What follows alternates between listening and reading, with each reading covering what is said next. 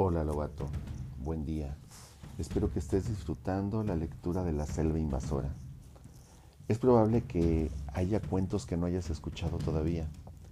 Es muy importante que puedas revisar en Spotify todos los cuentos del libro de la selva para que lleves la secuencia de cada uno de ellos. Esto te permitirá conocer mucho mejor la historia del Sioní y la historia de la manada. El día de hoy daremos lectura al cuento de la selva invasora. Será la lectura número 6 del capítulo número 5. Así que comenzamos.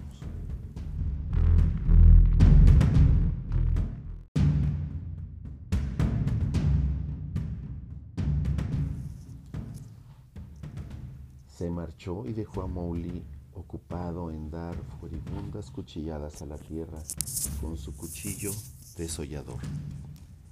En su vida había visto Mowgli sangre humana hasta que la vio y lo que significaba mucho para, más para él, hasta que olió la sangre de Mesúa en las ataduras con las que la ataron. Y Mesúa había sido bondadosa con él. Y en cuanto al muchacho se le alcanzaba del cariño, amaba Mesúa tan de veras como odiaba el resto de la humanidad. Pero por profundamente que detestara a los hombres, a su charla, a su crueldad y a su cobardía, por nada de cuanto pudiera ofrecerle la selva si hubiera decidido arrebatar una sola vida humana, ni a sentir de nuevo ese terrible olor de sangre en sus narices. Su plan era mucho más sencillo, pero mucho más completo también, y se rió para sus adentros cuando pensó que había sido uno de los cuentos que el viejo buldeo narrara bajo el árbol al caer la tarde, lo que le había inspirado aquella idea. En verdad que fue una palabra mágica, murmuró a su oído Bagheera. Estaban comiendo juntos. Estaban a la orilla del río y obedecieron como si fueran bueyes. Míralos, ya vienen. Hati y sus tres hijos habían llegado de la manera que les era habitual, sin producir el menor ruido. Aún llevaban en sus flancos fresco el barro del río, y Hati mascaba pensativo el tallo de un plátano que acababa de arrancar con sus colmillos. Pero cada línea de su vasto cuerpo le mostraba a Bagheera, capaz de ver con claridad las cosas cuando las tenía delante, que no era el dueño de la selva quien le hablaría a un cachorro humano, sino que era alguien que se presentaba con miedo ante otro que carecía de él por completo. Los tres hijos se balancearon lado a lado detrás de su padre. Apenas si Mowgli levantó la cabeza cuando Hati lo saludó con el usual Buena suerte. Túvele mucho rato el muchacho antes de hablar, meciéndose, levantando una u otra pata, cuando al cabo abrió la boca fue para dirigirse a Bagheera y no a los, elefantes. Contaré un cuento que me refirió el cazador que fuiste tú a cazar hoy, dijo Mowgli.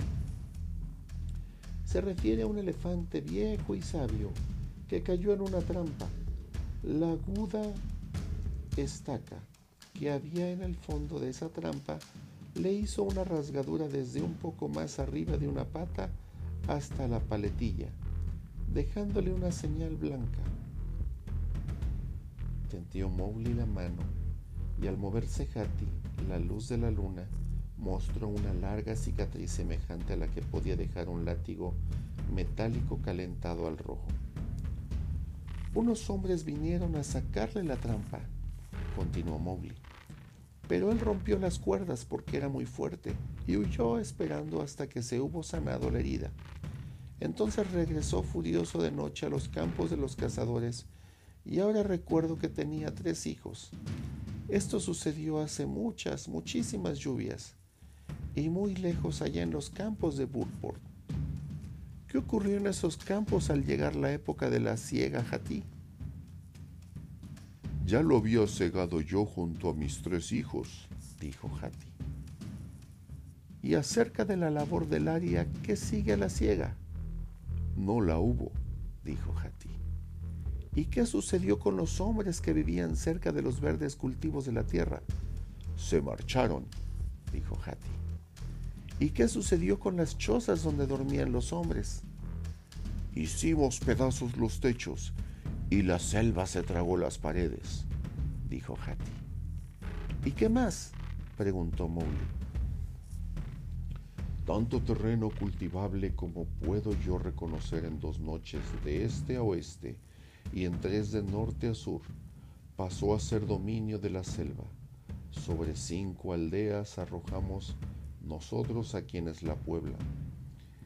Y en esas aldeas y en sus terrenos, ya sean de pasto, ya sean de labor, no hay un solo hombre el día de hoy que se alimente de lo que produce esa tierra.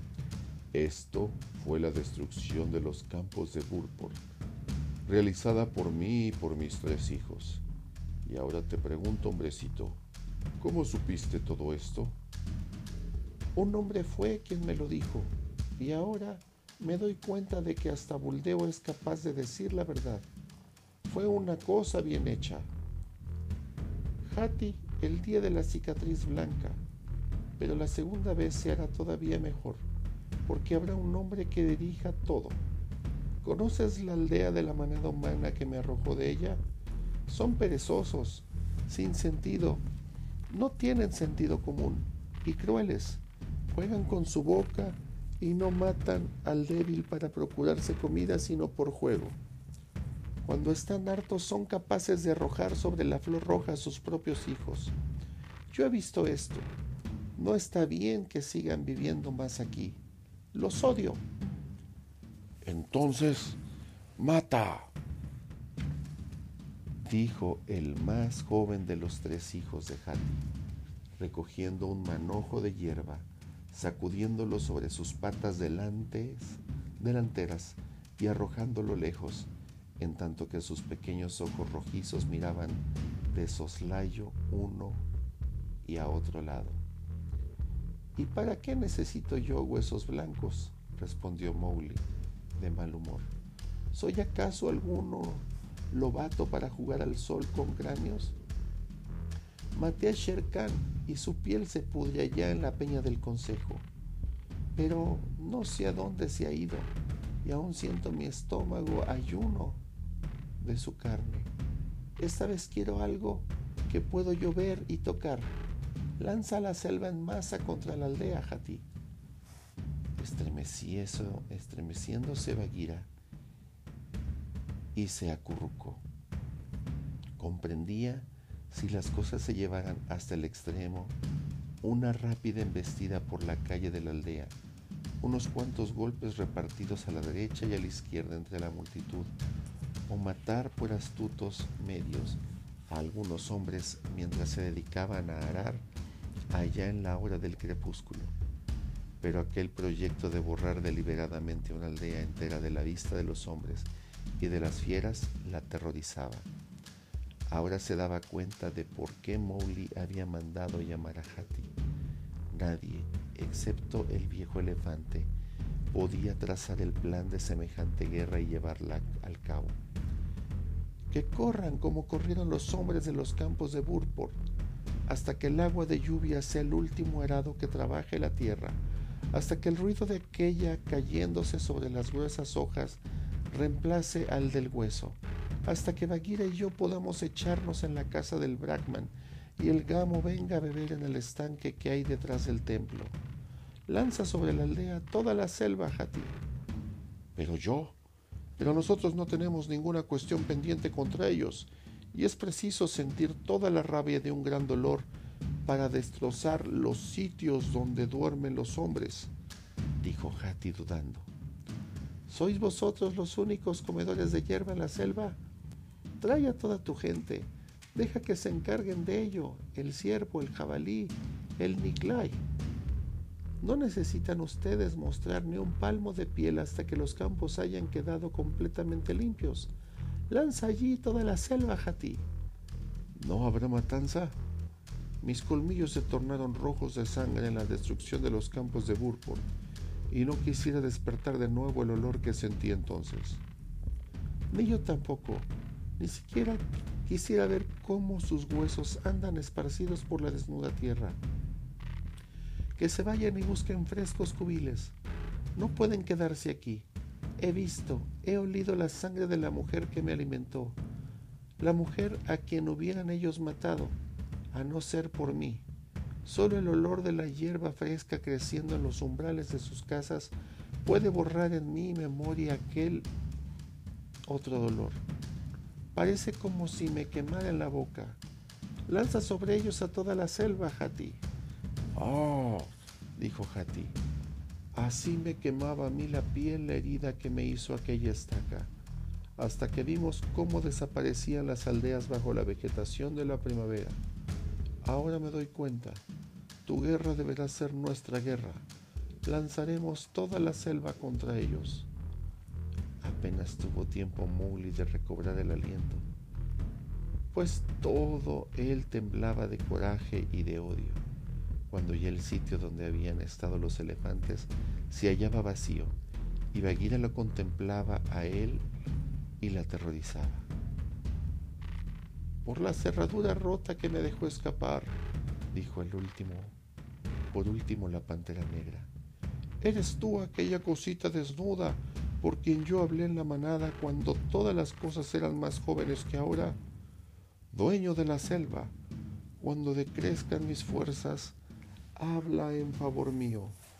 Habla también en favor de Balú. Habla por todos nosotros. Ante ti no somos más que cachorros ranillas que tu pie aplasta, cervatos que han perdido a su madre. La aldea de Bagheera fue un cervatillo perdido. Causó tal impresión en Mowgli que se echó a reír, perdió el aliento, lo recobró y rió de nuevo, hasta que por fin hubo de zambullirse en una laguna para que se detuviera su risa. Entonces nadó dando vueltas y vueltas en ella, hundiéndose de cuanto en cuanto en el agua ya a la luz de la luna, ya fuera de ella como una rana, nombre que a él mismo le daban. Entre tanto, Hati y sus tres hijos habían partido separados, cada uno hacia uno de los puntos cardinales, y se alejaban silenciosamente por los valles a una milla de distancia. Siguieron su marcha durante dos días, es decir, caminaron 60 millas a través de la selva, y cada paso que dieron y cada balanceo de sus trompas era visto y observado y comentado por Mang, Chil, el pueblo de los monos y todos los pájaros. Luego empezaron a comer y comieron tranquilamente por espacio de una semana o cosa así. Hati y sus hijos son como Ka, la serpiente pitón de la peña nunca se apresuran más que cuando deben hacerlo. Pasado ese tiempo, y sin que nadie supiera cómo había empezado, empezó a correr un rumor.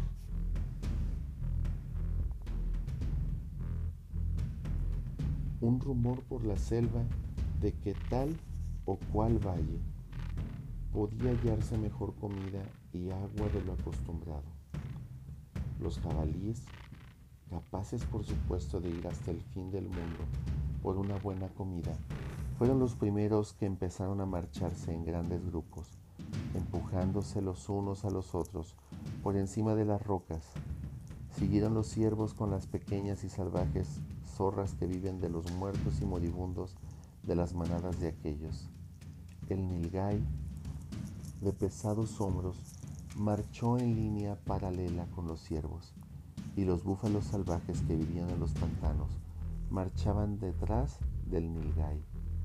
Las cosas más insignificantes hubiera hecho volver a las esparcidas e indóciles manadas que pasían, vagaban, bebían y pasían de nuevo. Pero siempre que se producía alguna alarma, no faltaba quien surgiera y los calmara a todos. Algunas veces era Sai, el puerco espín, que traía noticias de buena comida que podía encontrarse un poco más adelante. Otras era Man, que gritaba alegremente y se lanzaba por un claro del bosque para mostrar que no había obstáculos. O Balú, con la boca llena de raíces que caminaba bamboleándose a lo largo de alguna indecisa fila, y mitad asustado a todos, mitad retosando con ello, los hacía retomar el verdadero camino. Muchos de los animales volvieron atrás, se escaparon o perdieron interés, pero también quedaron muchos decididos a seguir la marcha. Al cabo de diez días la situación era la siguiente. Los ciervos, jabalíes, nilgay iban pulverizándolo todo en un círculo de ocho o diez millas de radio, en tanto que los animales carnívoros libraban sus escaramuzas en los bordes de aquel gran círculo. Ahora bien, el centro de aquel círculo era la aldea, y alrededor de ella iban madurando las cosechas, y en medio de los campos había hombres sentados en los que allí llamaban machans, plataformas parecidas a palomares hechos de palos colocados sobre cuatro puntales, para espantar a los pájaros y a otra clase de ladrones. Entonces ya no hubo contemplación con los ciervos, los carnívoros estaban colocados cerca y detrás de ellos, y los empujaron hacia adelante y hacia el interior del círculo. Era una noche oscura cuando Hati y sus tres hijos llegaron como deslizándose a la selva y rompieron los puntales de los machans con sus trompas. Cayeron estos como si fueran tallos rotos de cicuta en flor, y los hombres que cayeron junto a ellos oyeron en sus orejas el ronco ruido que hacen los elefantes. Entonces la vanguardia de los azorados ejércitos de los siervos irrumpió e inundó las tierras de pasto y de cultivo de la aldea Llegó con ellos el jabalí de agudas pezuñas y de inclinado osar, y así lo que el ciervo dejaba lo estropeaba él. De cuando en cuando, una alarma producida por los hombros agitaba todas las manadas, las cuales corrían de un lado para otro desesperadamente, pisoteando la cebada verde y cegando las acequias. Antes de que apuntara el alba, la presión sobre la parte exterior del círculo cedió en un punto de este. Los carnívoros habían retrocedido y dejado abierto un paso en dirección al sur, y por allí escapaban los gamos y las manadas. De los demás animales, los más atrevidos se tenían entre los matorrales para terminar su comida a la noche siguiente.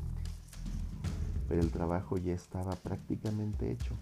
Cuando los aldeanos ya de día miraron sus campos, vieron que sus cosechas estaban perdidas y esto significaba la muerte para ellos si no se marchaban, porque vivían un año así y otro no tan próximos a morirse de hambre como cercana a ellos que tenían la selva. Cuando los búfalos fueron enviados a pacer, los hambrientos animales se encontraron con que los ciervos habían dejado limpias las tierras de pasto, y así vagaron por la selva y se esparcieron y se juntaron con sus semejantes, los que no estaban domesticados. Y cuando llegó el crepúsculo, los tres o cuatro caballitos que habían en la aldea yacían en sus establos con la cabeza destrozada. Solo Bagheera podía haber dado golpes como aquellos, y a solo ella se le hubiera ocurrido la insolente idea de arrastrar hasta la calle al último cuerpo muerto. No tuvieron ánimos, los ancianos no pudieron encender fogatas en los campos aquella noche. Así Hati y sus tres hijos espigaron entre lo que había quedado, y donde espigaba Hati ya no hay necesidad de que nadie vaya detrás de él. Los hombres decidieron vivir del trigo que guardaban para la semilla hasta que llegaran las lluvias, y entonces ponerse a servir como criados para recuperar lo perdido aquel año. Pero cuando el negociante de granos pensaba en sus rebosantes graneros y en los precios que obtenían al vender lo almacenado, los afilados colmillos de Hati arrancaron toda una esquina de su casa, hecha de tapia, y despanzurraron la gran arca de mimbres, cubierta de estiércol de vaca, en que guardaban el precioso grano. Si te puedes dar cuenta, la selva recuperó su espacio. La selva destrozó toda la aldea y las cosechas de los hombres. ¿Quieres saber cómo termina esta historia? La próxima semana daremos lectura a la última parte del cuento La selva invasora. Será la lectura número 7. Yo te animo a que sigas aprendiendo de este libro, de este hermoso libro, pero que también aprendas algunos cantos importantes que son para la manada. Te reto a que la próxima semana cantes la canción que te compartiré ahora.